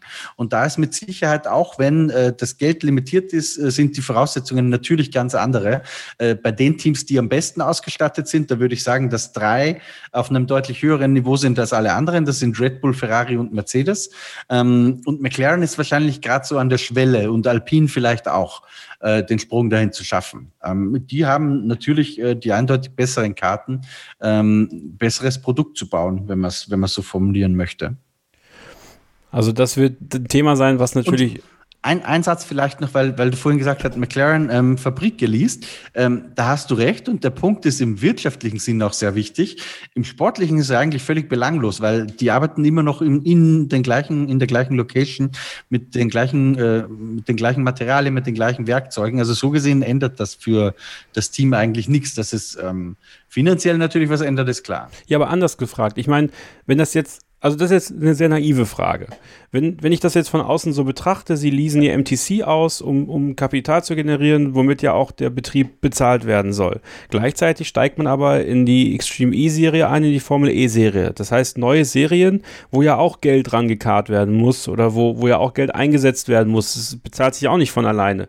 Wie passt das dann zusammen, dass, dann, dass man dann äh, in der Formel 1 sag ich mal, dann trotzdem nicht auf dem Level sein kann und höchstwahrscheinlich auch nie wieder sein wird, wie äh, Mercedes, Red Bull, Ferrari und damit ja eigentlich die Möglichkeiten, tatsächlich wieder ein echtes Spitzenteam zu werden, fast nicht da sind. Das würde ich so nicht sagen, weil wie gesagt, am MTC und an der Infrastruktur, da ändert sich ja nichts, ob du das jetzt pachtest oder ob es dir wirklich gehört. Ähm, das ist nicht der große Unterschied. Was, was die machen, ist eine wirtschaftliche Frage.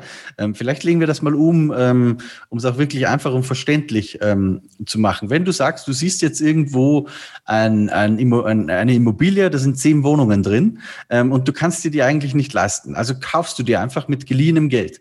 Ähm, wenn deine Rechnung aufgeht, wenn du die Wohnungen durchgehend vermietest, vermietet hast und so, dann kannst du damit sehr, sehr reich werden. Ähm, wenn es aber nicht so klappt, wie du das vorstellst, wenn zum Beispiel die Hälfte der Wohnungen immer leer steht äh, und du kannst die Raten halt auch nicht vernünftig bedienen, dann fliegt dir das irgendwann äh, auf den Kopf. Also was McLaren jetzt gemacht hat, ist, sie haben sehr viel Kapital generiert, um sehr viele Projekte zu starten. Ähm, das sieht man jetzt auch, was sie mit diesem Geld machen, unter anderem. Ähm, Heißt aber natürlich auch, dass alles ein bisschen auf Kante genäht, weil letztendlich ist ja so, ein, äh, so eine Sale-Geschichte ist ja nichts anderes als ein großer Kredit, wenn man, wenn man so möchte. Ja, es ist Fremdfinanzierung. Ähm, und irgendwann musst du die Dinge zurückzahlen. Könnte das, das. Kartenhaus also irgendwann auch zusammenfallen? Wenn die nicht erfolgreich sind, klar kann das auch zusammenfallen.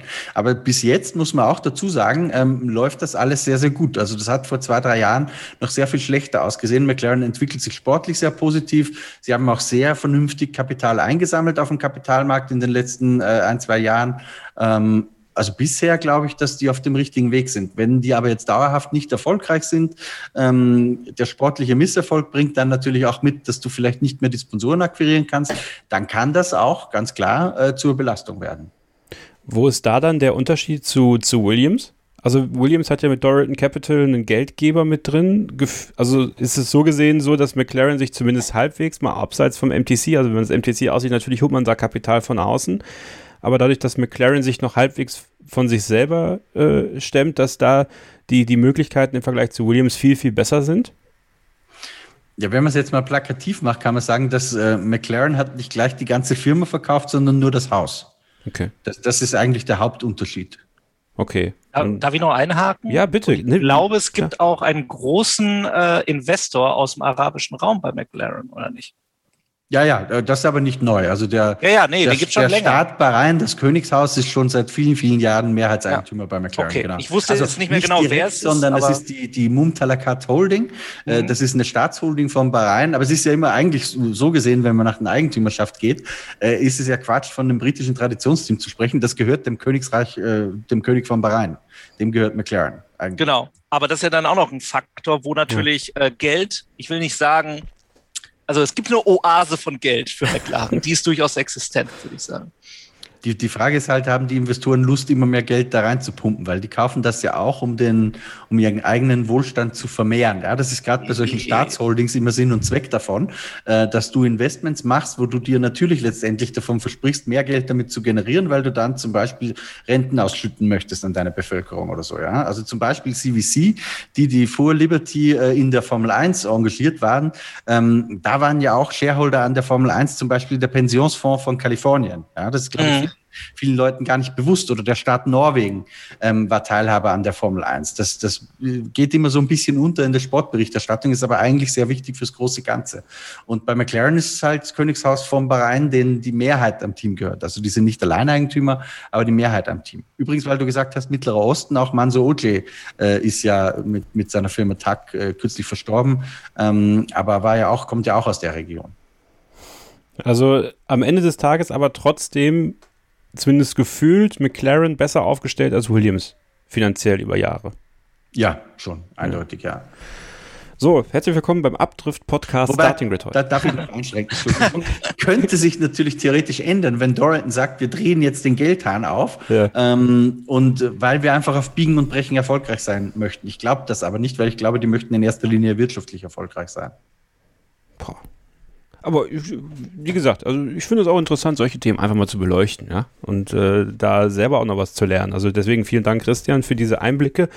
Ähm, wir machen jetzt nochmal eine kurze Pause und kommen dann im, im letzten Take gleich tatsächlich nochmal zum Rennwochenende, würde ich sagen. Ein paar Sachen gibt es ja noch zu besprechen. Wir tippen das Ganze natürlich auch, äh, aber vorab für euch der Hinweis, dass wir am vergangenen Samstag eine neue Ausgabe Vintage, The Past of Formula One rausgebracht haben. Ich durfte mit Marc Sucher sprechen ein ganz, ganz tolles Gespräch mit dem ähm, sympathischen Schweizer, um diese Alliteration einfach mal zu bedienen, der ähm, mir einen sehr offenen und tiefen Einblick in seine Formel 1 und Motorsportkarriere gegönnt hat und euch dementsprechend auch. Also wenn ihr möchtet, schaut mal rein auf meinsportpodcast.de oder in der Podcast-App eures Vertrauens. Ich finde, es lohnt sich. Es ist wirklich ein sehr, sehr tolles Interview mit vielen interessanten Geschichten, die ich auch nicht kannte teilweise und dementsprechend auch reagiert habe im Podcast. Also ähm, ja, ich war danach auch äh, emotional ziemlich angefasst, muss ich sagen. Deswegen äh, würde mich freuen, wenn ihr da mal reinhört und auch gerne Feedback uns zukommen lasst. At Kevin-Scheuren bei Twitter, at StartingGrid-F1 auf allen bekannten Podcast-Plattformen. Wenn ihr wollt, könnt ihr auch meinen beiden Gästen folgen, at MST-Christian N bei Twitter oder Formel 1 Insight mit Christian Nimmervoll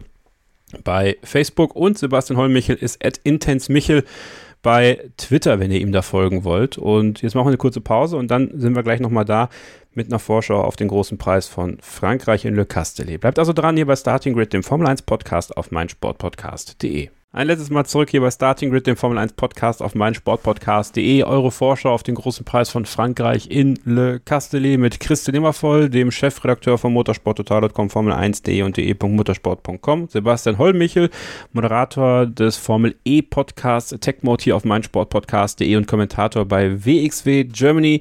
Eine wunderbare Wrestling Promotion, die, euch, äh, die ich euch sehr ans Herz legen möchte. Und mein Name ist Kevin Scheuren ähm, am Wochenende in Le Castellet. Wir haben den Kampf um den Best of the Rest mal schon mal so angerissen. Ähm, alle reden immer von McLaren und von Ferrari, aber Christian, welche Chancen rechnest du denn Alpha Tauri und vor allem Pierre Gasly zu, der ja auf einem absoluten Hoch aktuell ist und der ähm, ja diese gewisse Selbstsicherheit mitbringt, wo ich sage, okay, bei seinem Heimrennen, auch für ihn könnte da einiges nach vorne drin sein und der Alpha Tauri sollte in der Lage sein, das auch zu leisten.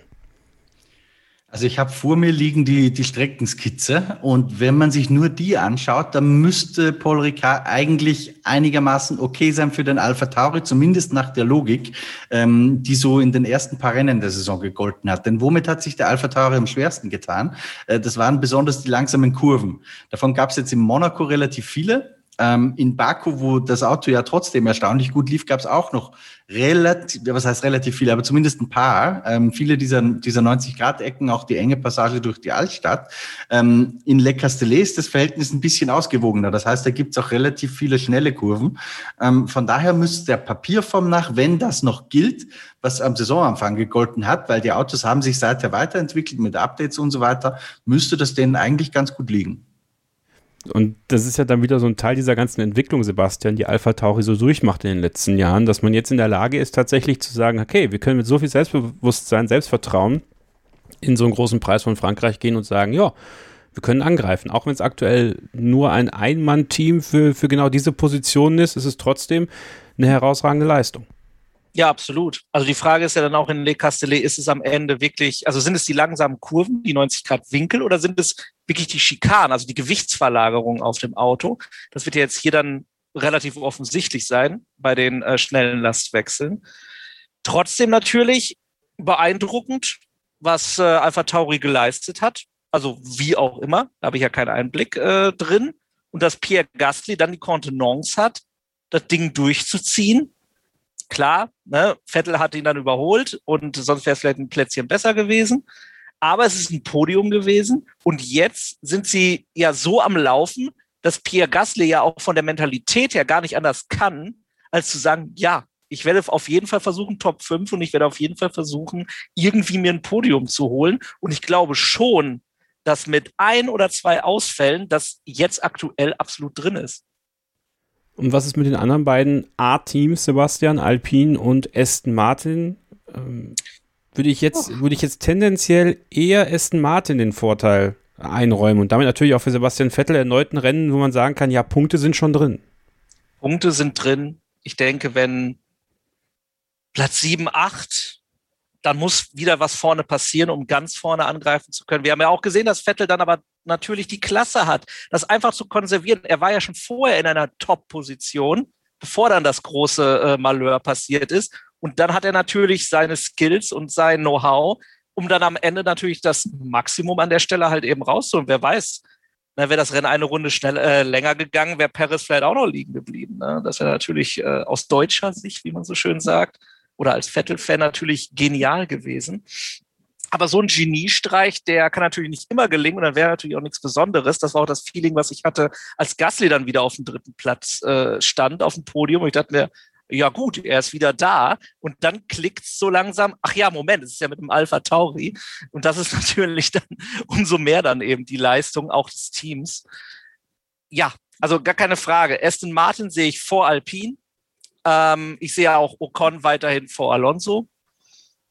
Und äh, Alpine auf dieser Strecke will natürlich alles zeigen, was sie haben. Ich weiß nicht, was sie jetzt für Updates hatten, haben in dieser Woche. Vielleicht hat Christian da noch was zu. Ich glaube aber, dass sie durchaus hinter Aston Martin landen werden und vielleicht sogar, wahrscheinlich sogar außerhalb der Punkte, also Alpine. Hm, das wäre natürlich ein herber Schlag. Heimrennen auch für Alpine natürlich. Esteban Ocon, der frisch verlängerte. Ähm, mit Blick auf Sebastian Vettel und Aston Martin, Christian, sind diese drei Rennen, die jetzt anstehen, dieser Tripleheader, tatsächlich für ihn auch ganz besonders im Team jetzt die tatsächlich wichtigen Rennen? Also ja, ähm, Monaco und Baku, das waren zwei äh, gute, ich sag mal, Ansätze bis sogar eine gute Vergoldung im wahrsten Sinne des Wortes, Versilberung ähm, der Leistung, aber dass jetzt auf diesen traditionelleren Rennstrecken wie Le Castellet und zweimal Spielberg, dass das jetzt eigentlich diese drei Rennen sind, in denen Sebastian Vettel diesem Team wirklich seinen Stempel aufdrücken kann, auch im Zweikampf gegen Lance Stroll.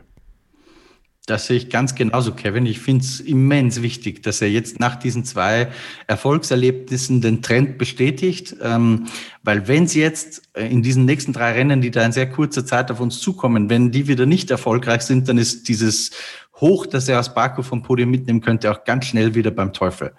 Also das ist, ich glaube, dass psychologisch sogar momentan viel, viel wichtiger ist als alles andere, ähm, dass er einfach schafft und da darf man äh, die Trauben jetzt auch nicht zu hoch abpflücken wollen.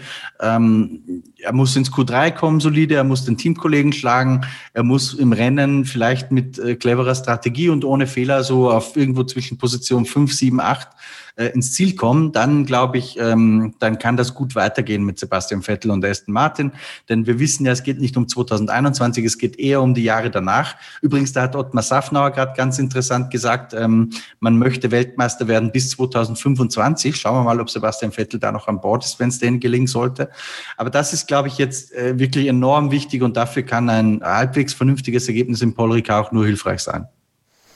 Dann schauen wir mal ein bisschen nach ganz hinten, äh, Sebastian. Alfa Romeo, Williams und Haas. Ähm, also vermutlich wird es wieder genau in dieser Reihenfolge am Ende sein. Vielleicht, wenn wir mal beim Thema Haas bleiben und Mick Schumacher. Ähm, finde tatsächlich, dass Le Castellet eine ganz, ganz angenehme Strecke für ihn sein kann, wo er vielleicht mit einer besseren Performance seitens des Haas erneut Nicolas Latifi auch angreifen kann. Wie siehst du seine Chancen am Wochenende und seine, seine, seine Form aktuell generell? Naja, also ähm, ich denke auf jeden Fall, dass es die Strecke ihm fahrerisch liegen wird. Ähm, er kennt sie ja auch schon, oder? Äh, Le Castellet. Bin ich jetzt falsch? Nee, nee, Le Castellet ja, kennt er aus der Formel, Formel 2 und Formel, äh, Formel ja. 3 auf jeden Fall, ja. Genau. Also, ja, weil letztes Jahr war ja Pause. Genau. Ähm, ja, also ich, ich, ich, schätze ihn auf jeden Fall besser als Teamkollegen äh, Marzespin ein. Und äh, das ist natürlich dann eben so ein Punkt, wo, wo es jetzt so langsam sich abzeichnet, wo die Reise dann auch für beide hingeht. Klar, Marzipin wird nicht entlassen werden oder irgendwie sowas aufgrund der äh, Geldgebergeschichte. Aber Begehrlichkeit und die Augen liegen natürlich auf Mick Schumacher.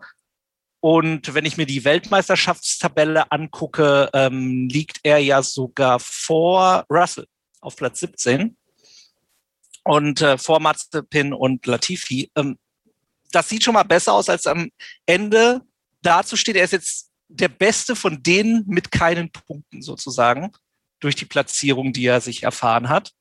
Und wenn dann doch der eine Punkt plötzlich kommt, ich glaube, dann hat er allen anderen dort unten sehr viel voraus. Ein Punkt natürlich. Aber das ist natürlich dann für, für die, äh, ja, für die Begehrlichkeit, für seinen Status natürlich umso wichtiger. Klar, auf dieser Strecke jetzt auch mit den Wetteraussichten wird es da wahrscheinlich keine großen Möglichkeiten für ihn geben. Es sei denn, wir haben plötzlich doch wieder irgendwelche Reifenwände, die kollabieren oder sonst irgendwas vorneweg. Und die Alfa Romeos sehe ich natürlich weiter vorne. Angeblich haben die ja auch ähm, ein, ein neues Leistungsupgrade was sie noch besser machen soll. Und Giovinazzi hat natürlich auch gezeigt, dass er jetzt nicht mehr wie damals in Spa sofort abfliegt, weil er ein bisschen zu überpusht. Ja, also die Reihenfolge, die du beschrieben hast, ist natürlich klar. Und ich will natürlich Mick Schumacher vor Mazepin sehen. Und ich will auch mal sehen, dass man im TV-Bild mal sieht, wie er, keine Ahnung, Latifi angreift oder eben auch Russell und dort auch mal kurz einen Prozess machen kann und dass es auch wirklich mal ja, zu sehen ist und dass wir da live mit dabei sind. Christian, gab es jetzt eigentlich noch was zwischen äh, Mazepin und Schumacher? Also aufgrund des Zwischenfalls im Baku seitens der, der Stewards der FIA? Zumindest nicht meines Wissens nach. Ich glaube, dass es mit Sicherheit intern besprochen worden ist. Ich glaube, dass die FIA auch äh, sich das vielleicht deswegen nicht genauer angeschaut hat, weil es halt zwischen zwei Teamkollegen war. Aber es ist auch eine der Fragen, Kevin, äh, die wir jetzt am, am kommenden Wochenende dann klären werden, final. Gut, da empfehle ich euch natürlich die Livestreams auf dem YouTube-Kanal von Formel1.de, wo wir dann darauf äh, ja auch eingehen werden, wenn es da Informationen gibt. Ähm, wie siehst du denn, Christian, dieses Duell der drei Teams hinten? Und könntest du dir vorstellen, dass mit einem Upgrade, einem Leistungsupgrade bei Alfa Romeo vielleicht auch da sogar noch ein, ein Schrittchen nach vorne drin ist, weil ja auch die eigentlich eine grundsätzlich solide Pace und Performance haben? Genau, also Alpha hat für meine Begriffe sicher ein bisschen unterperformt jetzt in den, an den letzten Wochen. Ich glaube, da wäre das eine oder andere Pünktchen mehr drin gewesen. Aber die Einschätzung, die, ich weiß gar nicht, was du es oder Sebastian, dass das die drei Teams sind, die trotzdem am wahrscheinlichsten so den Abschluss bilden werden und wiederum Alpha vor den anderen beiden, ähm, das ist schon, also dem würde ich mich nahtlos anschließen. Ich glaube, das können wir jetzt äh, in Details zerlegen und hin und her, aber so wird es letztendlich kommen. Was ganz interessant ist, ähm, Williams bringt wohl äh, technische Updates, ähm, die ein bisschen gegen die Windanfälligkeit ähm, des Autos, das ja in den ersten Rennen ein Problem war, das dem entgegenwirken sollte. Das kann natürlich für Paul Ricard ähm, wichtig sein, weil gerade da weht es auch manchmal ein bisschen. Ich wollte gerade sagen, also da musst du dann was gegen die Windanfälligkeit tun. Ja, die, die gerade heißt nicht umsonst Mistral. Genau. Aber ein bisschen bitter ja auch für Williams, Christian, ne? dass sie mit dieser aggressiven Rangehensweise, also sie wollten ja wirklich sehr schnell mal einen Punkt einsammeln. Also sind da ein bisschen aggressiver in die Saison gegangen von, von der Aerodynamik her, dass sie da jetzt, naja, nicht zurückbauen müssen, aber da jetzt den Schritt zurückgehen müssen, ähm, dass wir denen natürlich irgendwo auch einen Strich durch diese Pläne machen, ne? Ja, wobei ich glaube, bei Williams muss man auch dazu sagen, dass es für die nicht primär um 2021 geht. Also da gilt, was für einige andere auch gilt. Ähm, die bauen gerade auf. Just Capito ja, ähm, ich weiß nicht, ob wir das in einem der Podcasts überhaupt schon mal thematisiert hatten, aber ist jetzt auch tatsächlich Teamchef, übernimmt diese Verantwortung von Simon Roberts. Also da hat sich personell was getan, einfach weil man gesagt hat, man möchte nicht sozusagen oder man möchte der Gefahr entgegenwirken, dass zwei Leute den gleichen Job machen.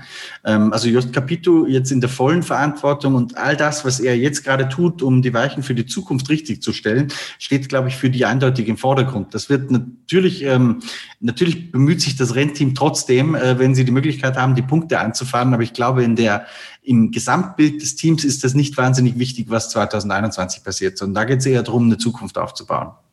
Wie siehst du denn die Zukunft von Williams, Sebastian? Mit Just Capito, mit, mit seinem Kollegen FX, mit Russell, Latifi, gut, je nachdem, wer dann danach rückt. Also ich bleibe ja dabei, dass Bottas nächstes Jahr im Williams fahren wird, dann hat man da auch wieder einen guten Fahrer sitzen.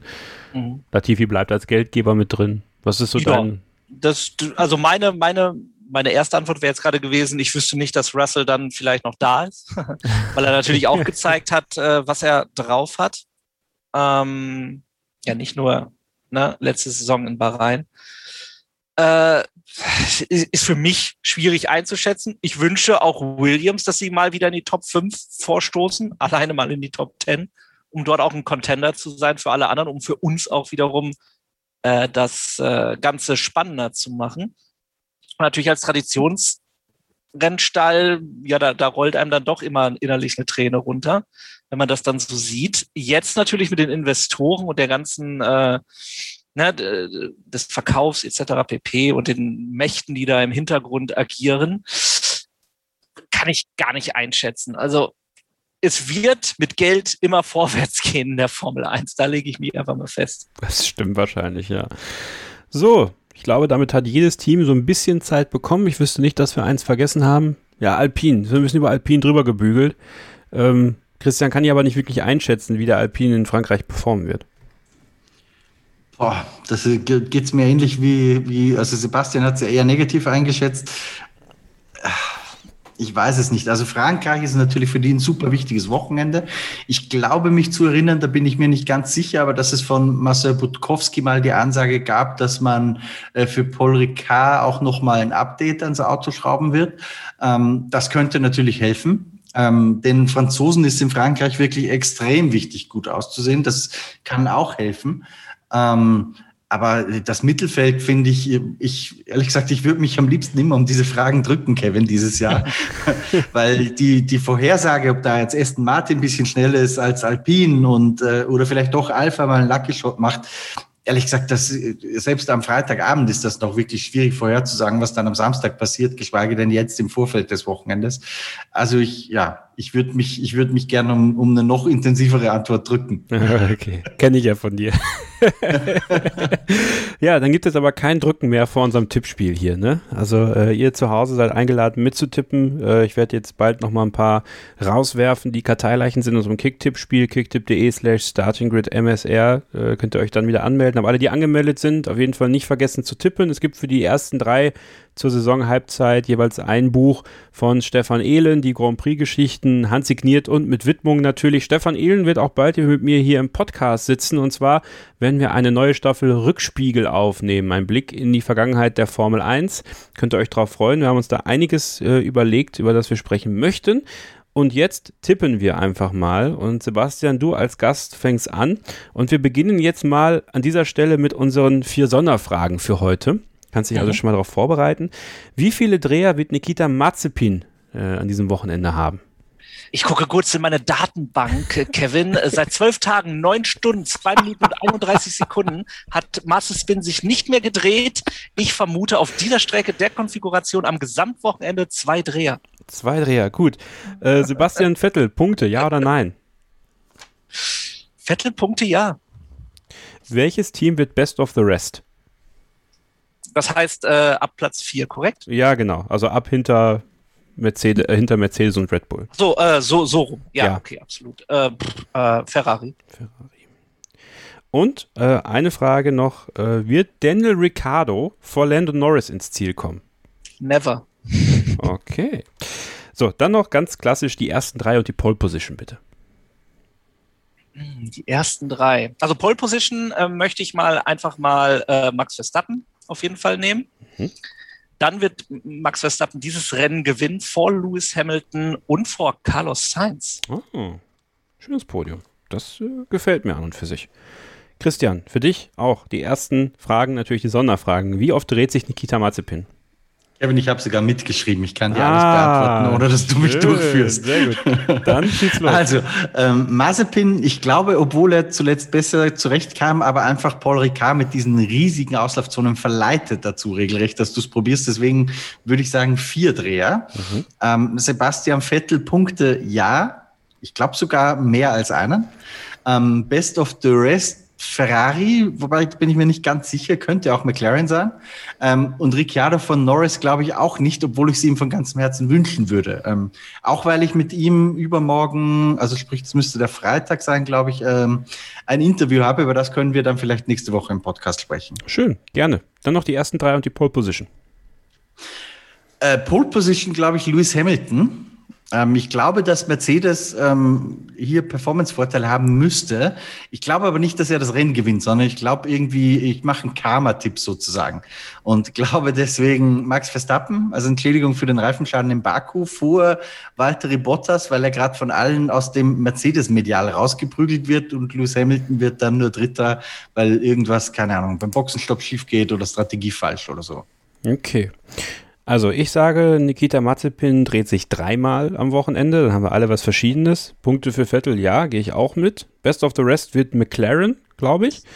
Und äh, ja, ich sehe Norris auch noch nicht vor Daniel Ricciardo an diesem Wochenende. Und äh, also ich, umgekehrt, oder? Ja, so nein. Also also du, du siehst Norris vor Ricciardo. Ja, ja, ja, ja. Okay. Ja, auf jeden Fall. Ähm, so, die ersten drei. Also ich glaube, Pole Position äh, Lewis Hamilton auch. Ich glaube, er holt sich auch den Hattrick. Er hat ja 2018 und 19 in Le Castellet gewonnen, ist ja aktuell auch dann der Rekordsieger äh, beim Frankreich Grand Prix im aktuellen Feld. Die meisten Siege hat ja mhm. Michael Schumacher mit acht. Ähm, Lewis Hamilton gewinnt das Rennen vor Valtteri Bottas und Max Verstappen. Das wird dann aber auch das letzte Rennen der, des Triple Headers sein, das Lewis Hamilton gewinnen wird. Ich glaube, dass die Österreich-Rennen dann beide an Max Verstappen gehen sollten. Das ist mein Frühtipp an dieser Stelle. Ja. Das wäre für die Dramaturgie natürlich auch super, wenn die Holländer äh, wieder am Red Bull Ring jubeln ja, können ja. und Verstappen schlägt in der WM zurück. Also besser wird es nicht gehen. Nee, also das ehrlich gesagt will ich das auch genauso sehen. Muss ich zugeben. Also so rein dramaturgisch möchte ich das genauso haben. Das ist mein kleiner Netflix-Moment, den ich mir dann gönne. Okay, ähm, das war Starting Grid für diese Woche. Es hat mir sehr viel Spaß gemacht. Vielen Dank an Sebastian Holmichel ja, vielen Dank, dass ich dabei sein durfte. Ähm, ich hoffe auch irgendwann mal wieder an der Strecke live im Rennen sehen ja. zu können. Ne, das wäre auch sehr, sehr schön. Und wo wir bei live sind, du hast es ja angesprochen, ne, checkt WXW Germany mal aus. Quasi die deutsche Wrestling-Liga überhaupt. Da bin ich dann auch demnächst wieder mit dabei. Wir fangen jetzt bald wieder an aufzuzeichnen. Wir sind in den Planungen, ähm, Corona-konforme Events über ganz Deutschland zu veranstalten. Also schaut mal auch bei WXW Germany auf Twitter rein oder bei mir @intensemichel. Da gibt's dann ab und zu Witze über Bela Retis Nase oder eben auch Sachen zu Formel 1. Ich habe die Hoffnung nicht aufgegeben, dass ich die WXW noch dieses Jahr im Borken sehen werde. Ja, ja, ja, ja. Wir arbeiten dran. Sehr gut. Vielen Dank auch an Christian Nimmervoll. Hat Spaß gemacht, wie immer. Ja, wir sehen uns äh, in den Livestreams am Wochenende, Donnerstag, Freitag, Samstag und Sonntag auf dem YouTube-Kanal von Formel1.de, wenn ihr möchtet. Oh, und ich wünsche euch äh, gute Woche noch. Viel Spaß am Wochenende in äh, Frankreich, wenn ihr hinfahrt vielleicht, wer weiß. Oder äh, natürlich an den Fernsehbildschirmen. Bis dahin, bleibt gesund, passt aufeinander auf und keep racing. Starting Grid, die Formel 1 Show mit Kevin Scheuren in Zusammenarbeit mit motorsporttotal.com und Formel1.de. Keep racing auf meinsportpodcast.de.